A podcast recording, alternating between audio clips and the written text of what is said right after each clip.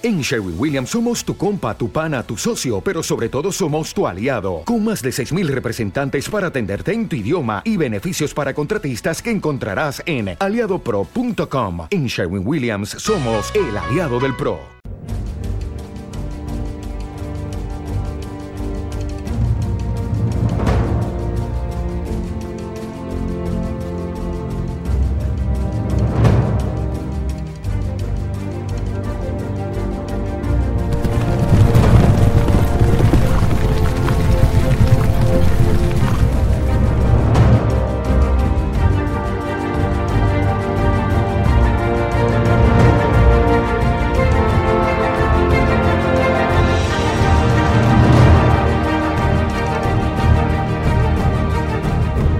Esta es Cristiandad, luchando para que Cristo reine.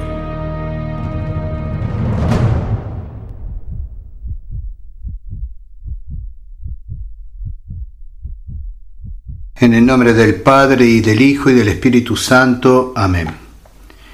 Hemos llegado al cuarto domingo después de Pentecostés y como hiciera otros años voy a comentar la epístola correspondiente. El texto está tomado de la carta del apóstol San Pablo a los Romanos, capítulo octavo, versículos 18 a 25.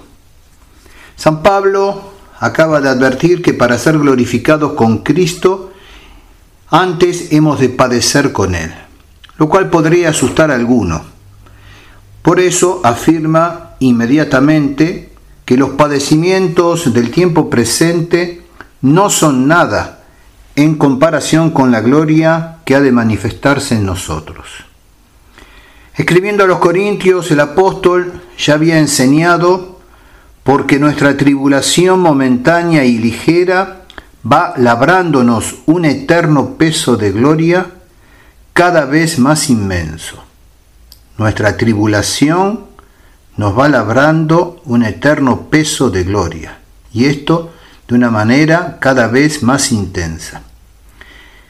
Estos dos textos son suficientes como respuesta cristiana, la más sencilla, al problema del sufrimiento. Que no nos detengamos en la consideración de lo presente, sino que miremos hacia el futuro. Para ser glorificados con Cristo, hemos de padecer con Él. Nuestra tribulación momentánea y ligera nos va labrando un eterno peso de gloria. A continuación, el apóstol aporta las pruebas o razones, una especie de garantía divina que corroboran la certeza de esa nuestra esperanza. La primera de estas pruebas o razones, y la cual comentaré, es el presentimiento de las cosas creadas. Comienza el apóstol fijando su atención en la creación sometida contra su voluntad a la vanidad y a la corrupción, creación que espera anhelante la manifestación de los hijos de Dios, momento en que también ella será liberada de su servidumbre para participar de la libertad de la gloria de los hijos de Dios. ¿Qué clase de servidumbre es esa a que ha sido sometida la creación ¿Y cuál es la liberación que espera? La respuesta a estas preguntas no es fácil. Para ver un poco más claro, como base de toda explicación, hay que recordar dos textos del Génesis. El primero hace referencia a la sujeción al hombre de todos los seres inferiores a él. Sujeción querida y efectuada por Dios. Y el segundo nos recuerda el pecado del hombre, que afectó también a esos seres inferiores, al menos en su relación hacia quien las sujetaba, que es precisamente el hombre. El pecado de Adán produjo pues un desequilibrio en las cosas, un desorden, un modo de ser que no es el establecido primitivamente por Dios. Y este modo de ser que les ha venido a las cosas como dice San Pablo, no de grado, sino por razón de quien la sometió, es decir, no por responsabilidad directa, sino en virtud de aquel lazo moral que Dios estableció entre el hombre y los seres inferiores, de modo que estos siguiesen la suerte de aquel. Precisamente debido a tener su suerte ligada a la del hombre, la esperanza de liberación que Dios dejó entrever al ser humano, ya desde el momento mismo de la caída, era también esperanza para las cosas mismas. Esa y no otra parece ser la esperanza de la cual habla aquí San Pablo. Por lo tanto, a raíz del pecado de los primeros padres, la creación inanimada fue sometida a la maldición. Dice el texto sagrado, será maldita la tierra por tu causa. Con doloroso trabajo te alimentarás de ella todos los días de tu vida. Te producirá espinas y abrojos pero ella también ha de tomar parte en la felicidad del hombre. Por el pecado de éste se cerró el paraíso terrenal en señal de haberse cerrado el paraíso celestial. Nos queda solo la esperanza de la restauración de todas las cosas, de la cual habla San Pedro en los Hechos de los Apóstoles. He aquí las palabras del príncipe de los apóstoles de modo que vengan los tiempos del refrigerio de parte del Señor y que Él envíe a Jesús, el Cristo, el cual ha sido predestinado para vosotros. A este es necesario que lo reciba el cielo hasta los tiempos de la restauración de todas las cosas, de las que Dios ha hablado desde antiguo por boca de sus santos profetas. En su santo advenimiento, en la parucía, el Mesías operará entonces la restauración de todas las cosas según el orden fijado por Dios. Se entiende por esto la época en que el universo entero será restaurado, transformado, regenerado con todo lo que contiene. En efecto, según la doctrina bíblica, si la tierra, que participó en cierto modo en los pecados de la humanidad, fue condenada con ella, será también transfigurada al fin de los tiempos. De la transformación de las cosas creadas nos hablan los profetas tanto del Antiguo Testamento como los del Nuevo. Véase, por ejemplo, no tengo tiempo yo de citar ahora, Isaías, el capítulo 65, versículo 17, la segunda carta a San Pedro, capítulo tercero, versículo 13, el Apocalipsis en su capítulo 21, versículo primero, la carta de San Pablo a los Efesios, que vamos a citar luego, en capítulo primero, versículo 10, y finalmente la misma carta de San Pablo a los Colosenses, capítulo primero, versículo 16. Los santos padres hacen notar que el Hijo de Dios precisamente se hizo hombre, porque en la naturaleza humana podía abrazar simultáneamente la sustancia material y la sustancia espiritual de la creación. Es la promesa maravillosa de San Pablo a los Efesios, capítulo primero, versículo 10.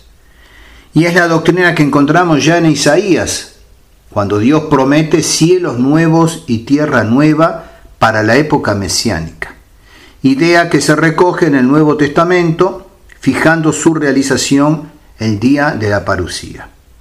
San Pedro dice, si pues todo ha de disolverse así, ¿cuál no debe ser la santidad de vuestra conducta y piedad para esperar y apresurar la parucía del día de Dios, por el cual los cielos encendidos se disolverán y los elementos se fundirán para ser quemados? pues esperamos también, conforme a su promesa, cielos nuevos y tierra nueva, en los cuales habite la justicia. Por lo cual, carísimos, ya que esperáis estas cosas, procurad estar sin mancha y sin reproche, para que Él os encuentre en paz.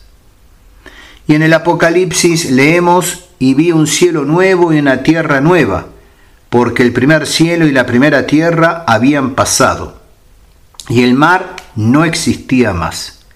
Y vi la ciudad, la santa, la Jerusalén nueva, descender del cielo de parte de Dios, ataviada como una novia que se engalana para su esposo. La diferencia con el apóstol San Pablo está únicamente en que San Pablo dramatiza más las cosas y habla no sólo del estado glorioso final, sino también de la etapa anterior, esta etapa de expectación anhelante, de gemidos, de dolores de parto, creación suspirando por ese estado glorioso final que tiene como centro al hombre, lo mismo que lo tuvo la caída. Y San Pablo por eso dice, sabemos en efecto que ahora la creación entera gime a una y a una está en dolores de parto. Notemos que San Pablo dice sabemos, como indicando que se trata de doctrina conocida. San Juan Crisóstomo, al que siguen otros muchos antiguos y modernos autores, cree que la vanidad y la corrupción a que ha sido sometida la creación no es otra cosa que la ley de mutabilidad y muerte que afecta a todos los seres materiales y de la que serán liberados al final de los tiempos. Pero es que antes del pecado de Adán, ¿no estaban sujetos a mutación y muerte todos los seres? ¿Es que lo van a dejar de estar al final de los tiempos? no es probable que San Pablo tratara de responder a estas cuestiones.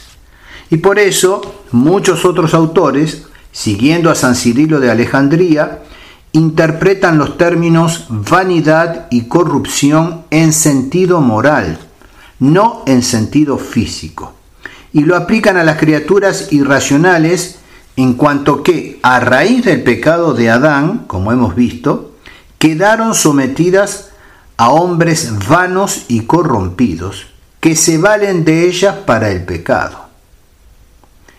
Por eso ellas, las criaturas, suspiran por verse liberadas de tan degradante esclavitud. Están sometidas a hombres vanos y corrompidos, que se valen de ellas, de las criaturas, para el pecado, cuando tendrían que valerse para glorificar a Dios. Pero ¿no será esto limitar demasiado la visión de San Pablo? Notemos que el apóstol atribuye dimensiones cósmicas y no sólo antropológicas a la redención de Cristo. Y lo cierto es que el centro de todo el drama es el hombre y en este se cumplen ambos aspectos, el físico y el moral, la corrupción y la vanidad por lo que nada tiene de extraño que el apóstol emplee esos mismos términos refiriéndose a las criaturas irracionales cuya suerte Dios ha ligado a la del hombre. Siguen al hombre. Lo hubiesen seguido en su glorificación, lo siguen ahora en su corrupción y vanidad y lo seguirán después de restauradas todas las cosas en esa glorificación. En otros tres pasajes de sus cartas, San Pablo atribuye también dimensiones cósmicas a la obra salvadora de Cristo. Leamos. 1 Corintios capítulo 15. Es preciso que Él reina hasta poner a todos sus enemigos bajo sus pies. El último enemigo reducido a la nada será la muerte, pues ha puesto todas las cosas bajo sus pies. Cuando dice que todas las cosas están sometidas, evidentemente no incluyó a aquel que todas se las sometió. Antes, cuando le queden sometidas todas las cosas, entonces el mismo Hijo se sujetará a aquel que ha sometido a él todas las cosas para que sea Dios todo en todas las cosas. Y llegamos al texto de Efesios capítulo primero versículos 7 a 10 que ya he enunciado antes. Dice San Pablo, en Él, en Jesucristo, tenemos por medio de su sangre la redención, el perdón de los delitos, según la riqueza de su gracia, que ha prodigado sobre nosotros en toda sabiduría e inteligencia, dándonos a conocer el misterio de su voluntad, según el benévolo designio que en Él se propuso de antemano, para realizarlo en la plenitud de los tiempos ¿De qué se trata?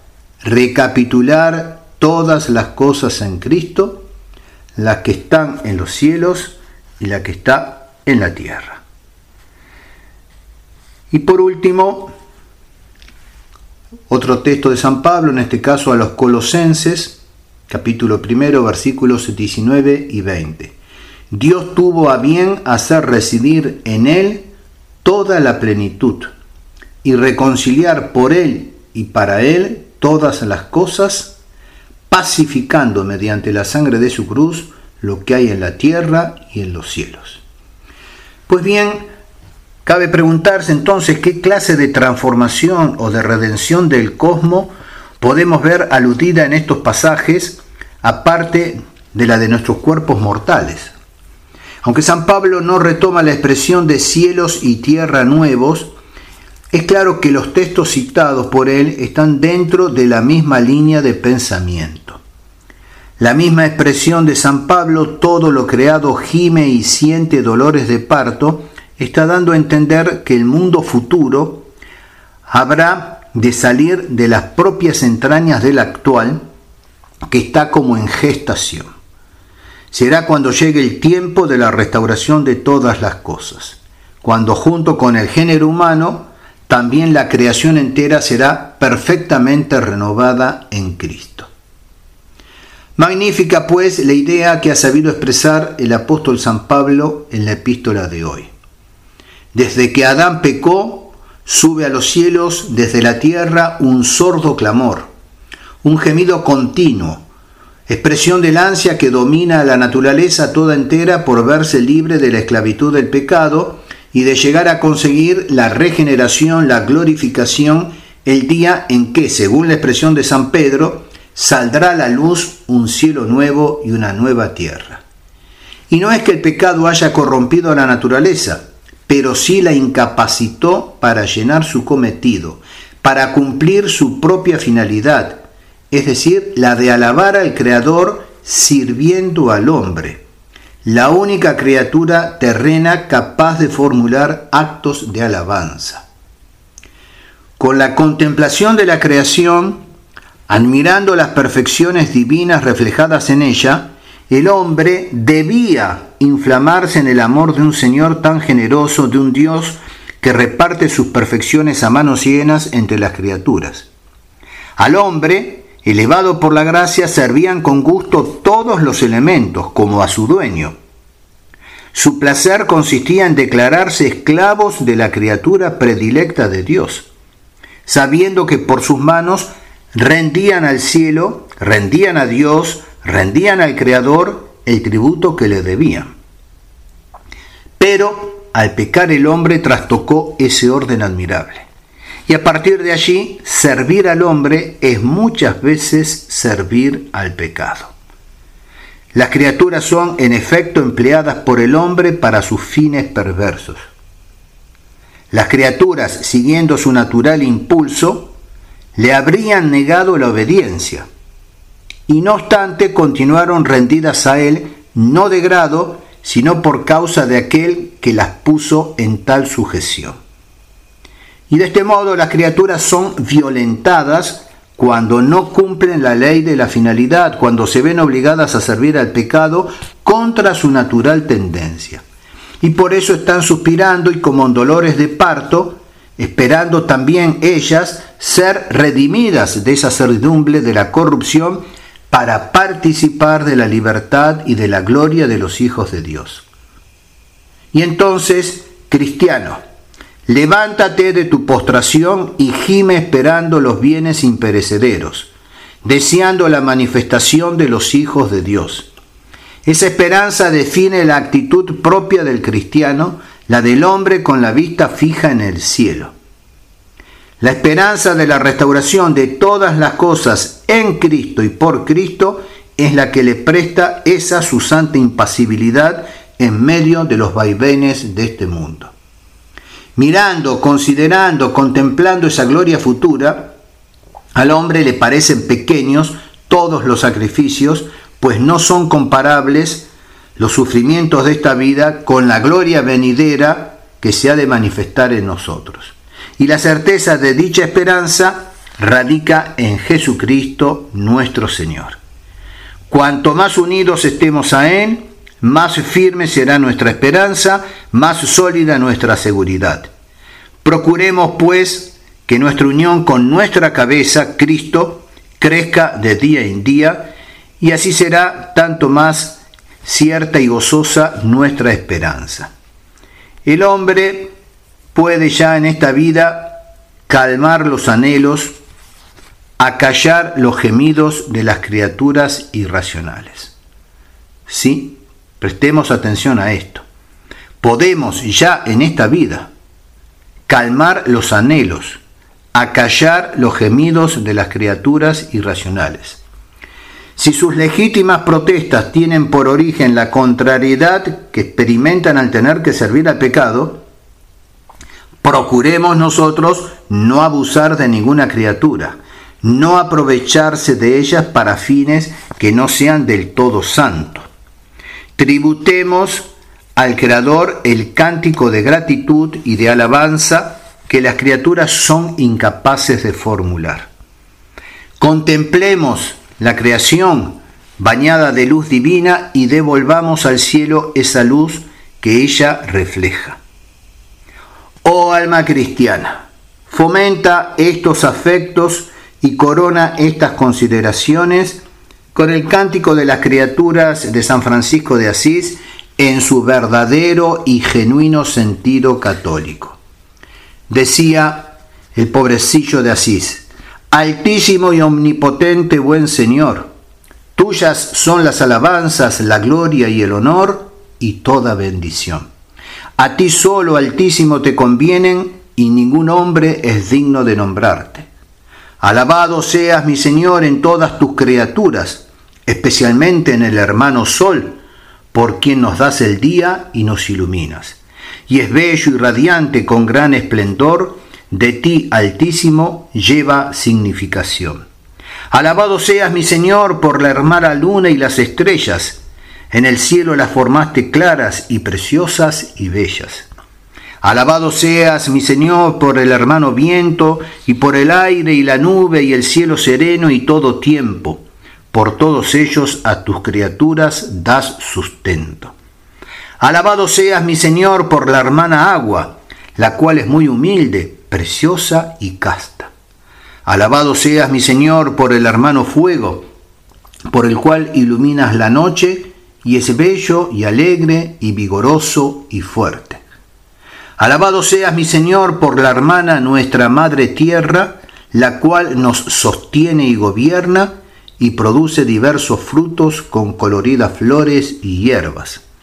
Alabado seas, mi Señor, por aquellos que perdonan por tu amor y sufren enfermedad y tribulación.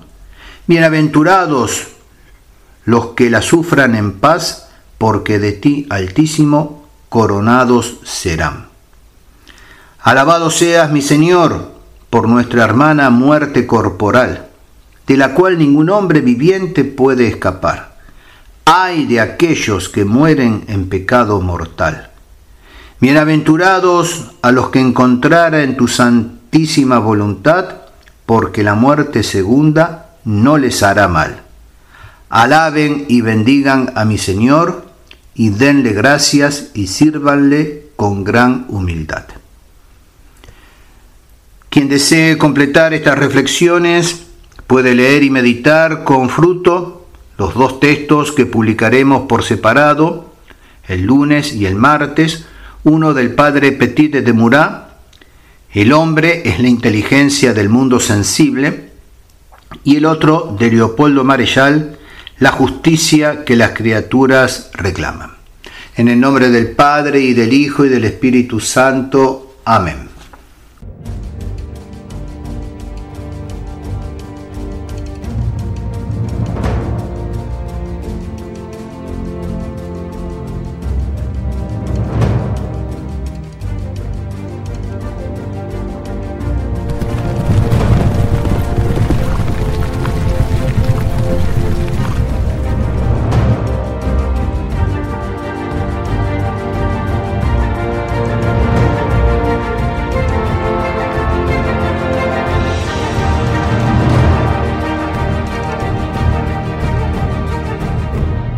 Esta es Cristiandad, luchando para que Cristo reine.